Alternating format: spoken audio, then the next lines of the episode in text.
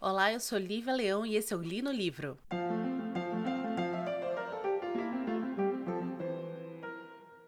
O livro de hoje chama-se Estranha Presença, da Sarah Walters, que é uma autora galesa. E é o único livro da é, biografia, da bibliografia da Sarah Walters que não tem uma temática LGBT. Porém, é um livro que tem uma temática sobre abuso muito forte. E qual tipo de abuso? Relacionamento abusivo.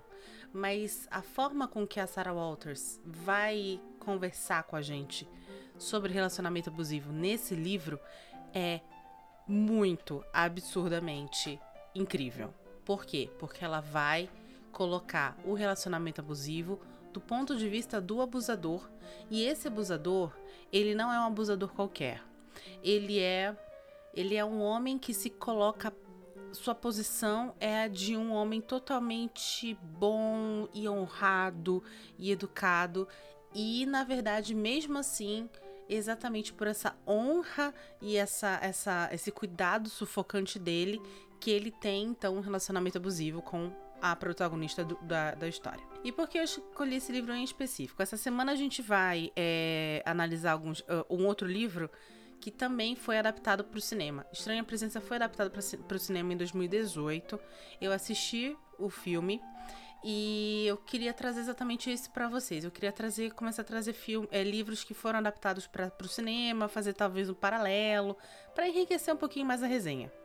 E, enfim, qual é o plot desse livro? Esse livro vai contar a história do, de um homem chamado Faraday, que é um doutor de uma cidadezinha, um condado na Inglaterra. O livro se passa na Inglaterra.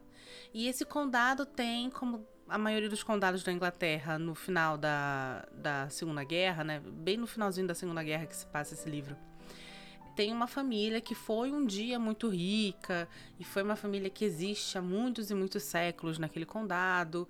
E o Faraday chegou a frequentar a casa dessa família criancinha. Mas quando ele foi criancinha, ele foi porque a família é assim, ela tem uma, uma propriedade de acres e acres e acres, né?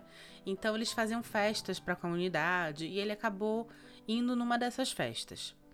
Ele conta que quando ele era criança, ele ficou completamente apaixonado pela, pela mansão, pela Hundred Hall, que é o nome da, da do imóvel da, dessa família, que era aquelas casas centenárias gigantescas no, da Inglaterra, e que ele acabou por roubar é, um, uma florzinha de gesso que tinha na parede, né? E a mãe dele ficou super decepcionada quando descobriu isso. Isso marcou muito Faraday. Por quê? Anos se passam, ele se forma em, em medicina. É contado pelo, por ele que o pai fez um grande esforço para ele, ele conseguir se formar em medicina, porque esse homem é um homem que, diferente da casa, da família que tem a casa lá, não é um homem com posses, mas ele consegue mesmo assim se formar. O pai e a mãe trabalham muito, ele é filho único e se torna um dos dois é, médicos que vivem ali naquele condado. Um belo dia, o médico mais velho é chamado pela sua família para cuidar da empregada doméstica deles que está passando mal. Esse médico não, não, não podia ir e acaba que quem vai é o Faraday. E ele finalmente entra em Hundred, é, Hundred Hall depois de muitos anos, depois de, sei lá, 20 anos daquele dia, quando ele era criancinha, durante a comemoração que ele roubou a florzinha de gesso. Aqui a gente vai ter a primeira temática desse livro, que é a, o, o posicionamento de classes entre essa família e o Faraday. Quando ele, o Faraday chega nessa, nessa casa, ele percebe que a casa não é nem um pouco como ele lembrava na infância. Porque o pai morreu há muitos anos, o irmão, que é o grande herdeiro, Lembre-se, vamos lembrar da, do programa da Jane Austen, que mulheres não herdavam. Então, quem herda tudo é o irmão mais, mais, mais novo. Só que ele sofre um acidente durante a Segunda Guerra Mundial, ele fica com o corpo todo queimado, ele, ele manca de uma perna. É uma coisa assim hor horrenda. E esse rapaz, que é o Roderick, ele não tem tino para negócio, ele não consegue tocar a, a, a, os valores da família, né? As a fazenda da família e tal. E uma casa daquele nível, ele, ele é uma casa que demanda muito dinheiro, né? Então, na verdade, aquela família tá pobre hoje em dia, né? Acho que esse livro se passa em. Não é dito um ano, mas eu vou chutar tipo um 45, 46, logo depois da guerra. E não, não enfim, tá tudo caindo aos pedaços.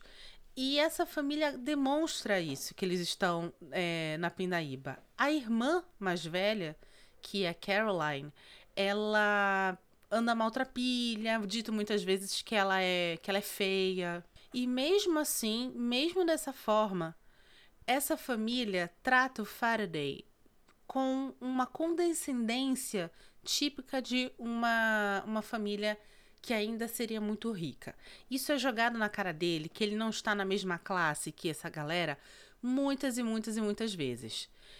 Esse livro e essa foi minha grande dificuldade no começo com esse livro. É um livro longuíssimo, ele tem tipo 430 páginas. E a adaptação para o cinema tem uma hora e meia. Por quê? Porque esse livro, ele é um livro não de acontecimentos, ele é um livro de relacionamentos.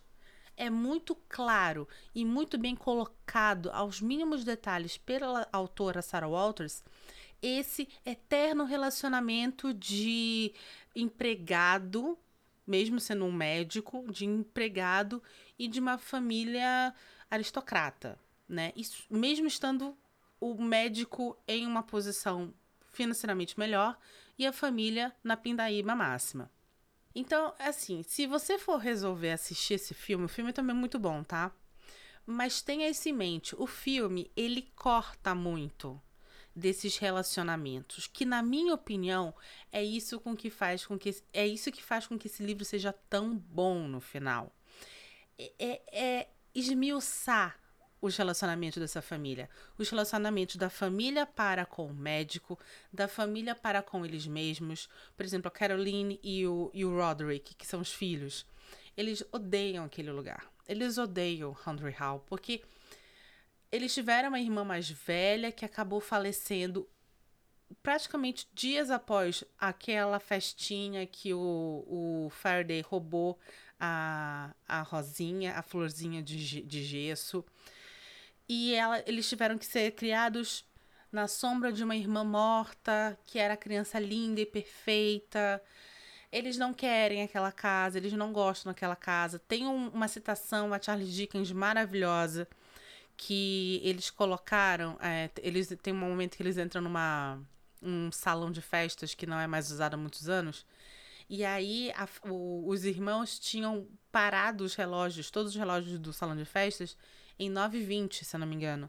Que é o horário que a Mrs. Hovishaw, do Grandes Esperanças do Charlie Dickens, foi abandonada no, no, no casamento dela. Se você já leu Grandes Esperanças, ou não, no caso, tem uma personagem chamada Miss Havisham.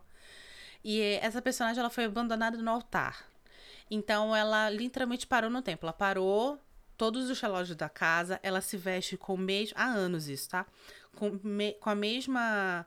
Com o mesmo vestido de noiva, o bolo e toda a comida ficou ali apodrecendo, ela não deixa que tire nada, porque ela revive aquele momento eternamente.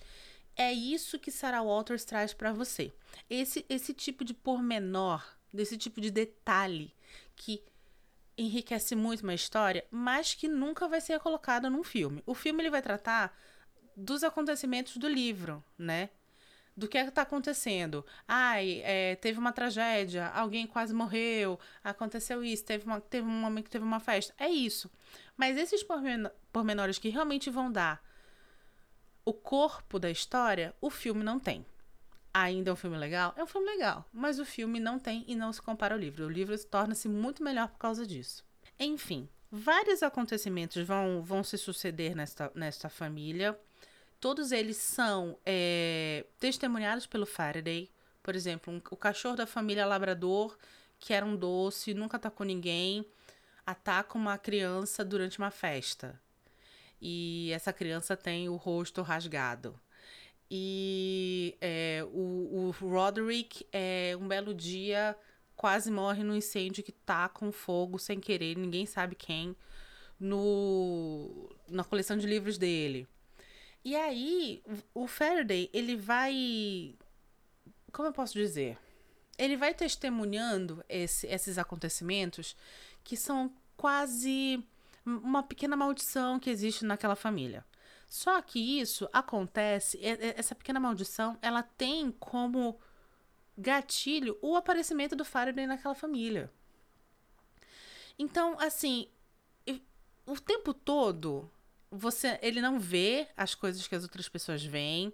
A, aquela empregada doméstica que ele foi atender lá logo no começo fala para ele que ela vê fantasmas, que ela vê vultos. O Roderick fica falando que nunca mais quer voltar para aquela casa porque a casa tem uma maldição, a família tem uma maldição.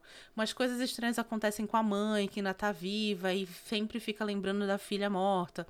Enfim, é uma situação que ele vai testemunhando e a impressão dele que, que dá que quanto mais ele se aproxima e mais os laços com essa família e entre essa família e ele se estreitam, pior a situação vai ficando para a família e mais tragédias e mais coisas estranhas vão acontecendo.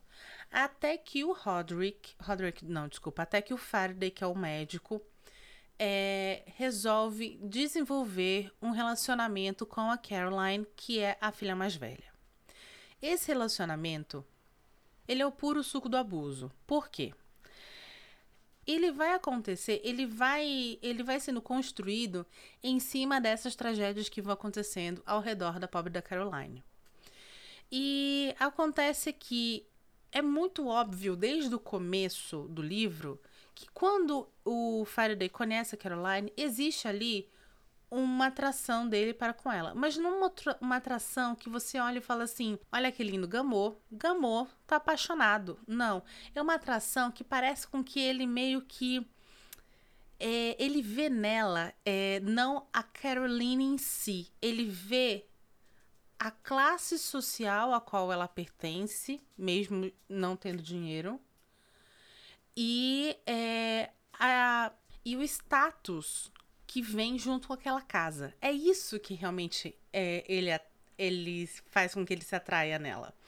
E ela é uma pessoa super bacana, tal, mas não tem ali, não, não tem um relacionamento amoroso real, né? Mas ele vai para cima dela e ela, na verdade, acaba sendo enrediada ali por ele porque, mais uma vez, quanto mais é, ações horrendas vão acontecendo ao redor dessa menina, mais fragilizada ela vai ficando. E ele sempre está ali, ele sempre está testemunhando. O, o, incêndio, a criança sendo rasgada pelo cachorro e bababá. Ele sempre está ao redor, ele sempre está ao redor. Em nenhum momento nesse livro é, a gente desconfia que ele talvez seja a pessoa responsável pela, pelas coisas horrendas que estão acontecendo. Porque são coisas que acontecem quando tem muitas pessoas ao redor e tal. Então, em nenhum momento, se é o que você está pensando, ouvinte, que, ah, ele que está fazendo isso. Existe uma teoria que eu estava lendo na internet que é, isso acontece, ele é o responsável. É, é, ai, como eu posso dizer? sobrenaturalmente por essas coisas que estão acontecendo. É como se ele tivesse, é, sem querer, criado um poltergeist naquela, naquela casa que está, então, gerando todas aquelas tragédias. Porque realmente existe essa conexão entre a chegada dele no seio daquela família e essas coisas horríveis que acontecem. É, isso é, é, é, complicado, porque eu acho que esse tipo de, de interpretação vem do filme. Porque no livro, como o livro é narrado em primeira pessoa, é complicado a gente a gente pegar essa referência. Principalmente porque o Faraday, ele deixa, ele, ele deixa muito claro para o leitor que ele está ali sempre com uma boa intenção, que ele está ali sempre com uma vontade de ajudar e tal e tal e tal. Então é difícil você captar esse tipo de, de coisa. No filme, não, no filme fica muito claro. Por exemplo, o cachorro que nunca tocou ninguém ataca a criança no momento em que o Faraday escuta que é, apareceu um cara ali que quer é, cortejar Caroline. E aí, nesse exato momento, a câmera dá uma, um close na cara do ator e aí você escuta a criança sendo atacada pelo cachorro atrás da cortina. Então, assim, é, existe essa, essa conexão realmente no, no filme. Mas isso é uma interpretação de roteiro. Isso é uma interpretação de roteiro, isso é uma escolha de direção. Não é isso que nós temos no livro. Claramente, tá? Não é isso que temos claramente no livro. É, enfim, já acabei contando até um pouquinho demais do que eu gostaria de contar sobre esse livro, mas eu preciso abordar agora a temática do abuso moral, do abuso moral não, do abuso de relacionamento e para isso eu preciso conversar com vocês sobre o final, sobre a última parte desse livro.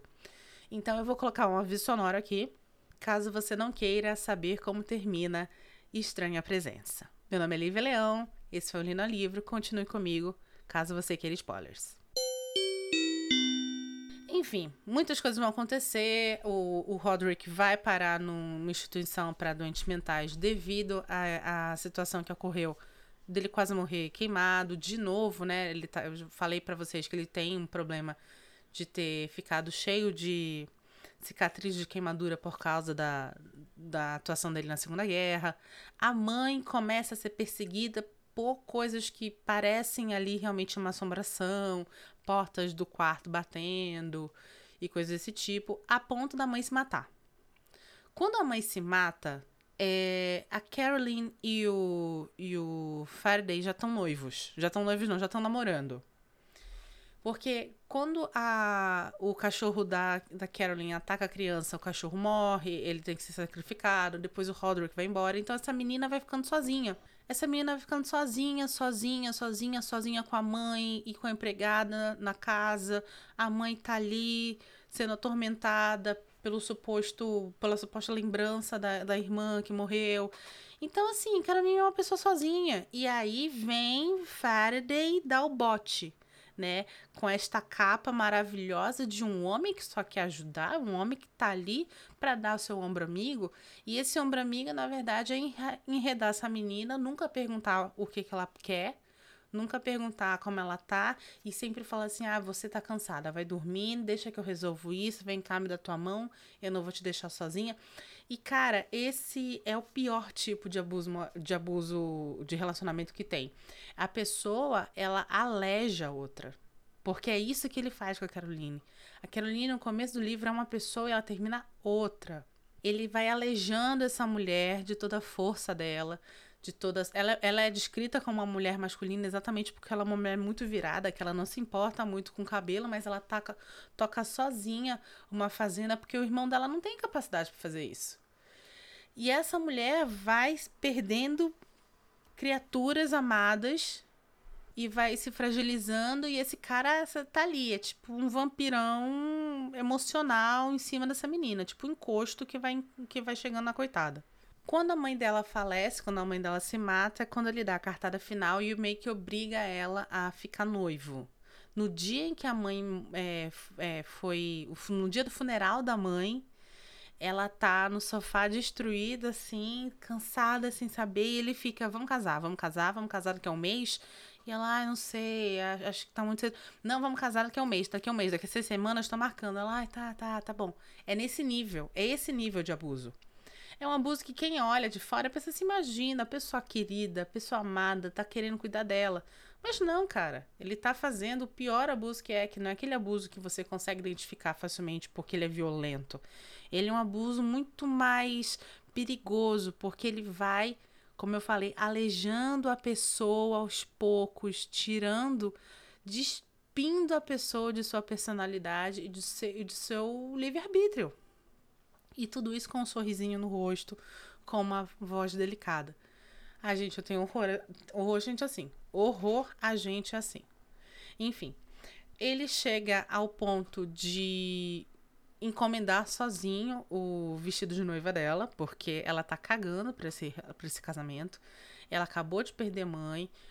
Tecnicamente perdeu o irmão, porque ele tá internado, tá sozinha, perdeu o cachorro, não tem nada, a casa tá caindo aos pedaços é quando ela tem a decisão, tira a força do útero e termina com ele. Ele fala assim: Olha, não quero. E a cena é muito boa, porque a cena é a típica cena do cara controlador abusivo percebendo que a, a, vítima não vai deixar mais com que ele abuse dela.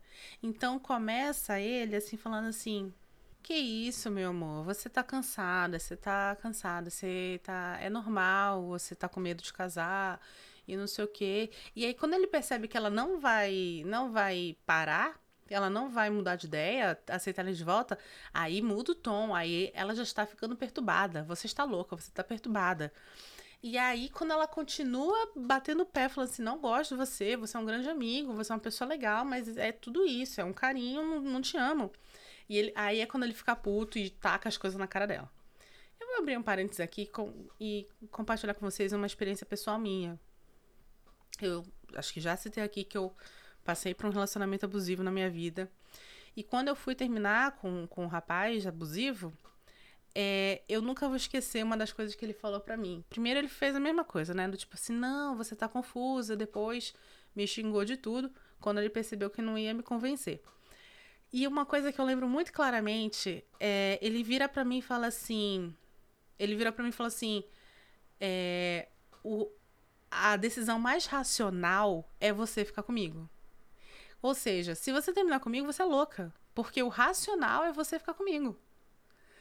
então, eu lembro que eu falei isso pro meu terapeuta na época e ele ficou chocadíssimo. Porque é isso. Esse é um, é um, é um, é um mecanismo muito claro de abuso. E durante todo momento, voltando pro livro, né? Durante todo momento em que a Caroline bate firme, falando assim: olha, você não gosta de mim, você gosta da casa. E ele fica, imagina, eu gosto de você, minha querida, tal, tal, tal. E ela fala assim: não, você gosta de mim? Então vamos fazer o seguinte: eu vou vender a casa. Meu, meu irmão passou uma procuração. Eu vou vender a casa e aí vamos ver se você gosta de mim. É quando ele fica putaço, porque, aí, mais uma vez, ele não vê aquela mulher por, por ela. Ele vê aquela mulher pela casa, pelo status, por toda a fantasia que ele criou na cabeça dele, ainda criança. Enfim, é, o livro termina, infelizmente, com Caroline morrendo. Ela termina com ele, ele tenta voltar para ela várias vezes, ela não aceita. Até que um belo dia é, ele é acordado para ir na casa de um cara fazer um, um, um atendimento termina por volta das duas da manhã. Ele dirige até a casa dela e dorme no carro. É isso. Você não tem é, nenhum momento uma, uma certeza de que ele entrou na casa. Ele dorme no carro, no dia seguinte ele acorda às seis da manhã, vai para casa dele, na porta da casa dele tá o amigo, que é aquele primeiro médico que atendia a família antes, tá lá falando assim: olha, aconteceu um acidente, a Caroline caiu do terceiro andar da casa e tá morta. Então, assim, e em nenhum momento você tem a certeza que foi ele que fez alguma coisa, tá? Existem algumas pistas, porque a menina, a, a empregada doméstica, fala que escutou ela subindo até o terceiro andar e falando assim, você! E saindo correndo e aí caindo do terceiro andar. Então, você sente que alguém poderia estar lá. Tem um momento no livro que tem é, um. Começa a aparecer pela, pelo quarto da mãe a letra S sendo escrita várias vezes. E aí você pensa que o nome, o nome da, da, da, da, filha que morreu quando era criança era Suzy, se eu não me engano. Então você pensa assim, ah, é a criança, tal, é o fantasma da criança. Só que em um momento muito, muito assim, simples do, do livro é dito que as, a, a primeira, a inicial do nome do médico é S. Faraday. Então é S também. Mas enfim, Apesar de tudo, você nunca vai ter certeza, porque tá aí uma coisa que Sarah Walters faz muito bem, que é a definição do narrador não confiável. É em primeira pessoa. Em nenhum momento termina a, a, o livro três anos depois da morte da Caroline e ele ainda indo ali procurando alguma pista sobre o que poderia ter matado ela, quem poderia ter, ter, ter feito isso. E é muito bacana porque a última imagem é a única coisa que eu. Ele falando, né? Ah, o, se existe um fantasma nessa casa, nunca apareceu para mim. Porque a única coisa que eu vejo é a, o vidro da janela quebrado e nele refletindo apenas uma, um rosto, o meu próprio. Ou seja, aí é, aí é mostrado então que muito provavelmente aquele homem boníssimo que sempre está ali em 430 páginas descrevendo coisas com um coração muito bom, talvez não seja aquela pessoa que estamos pensando que é. Esse livro é muito bom, muito bem escrito. Ele é sim um livro lento. É um livro com muitos detalhes, porque é um livro sobre relacionamentos e não sobre acontecimentos. E tem muita coisa nas entrelinhas, então ele é um livro lento, um livro grande e lento. Mas assim, com o tempo, pega e lê, porque se você ler o livro e depois for, for assistir o filme, você vai conseguir entender algumas, é, algumas decisões que o roteiro e que o diretor tomaram que torna a ideia por trás dessas, desse, desse livro, dessas entrelinhas, muito mais clara para você, tá bom? Enfim, acho que foi, foi um, um prazer ter lido esse livro, prazer ter falado com você. Lembre-se sempre de compartilhar esse podcast com seus amigos. É, meu nome é Lívia Leão e esse foi um Li no Livro.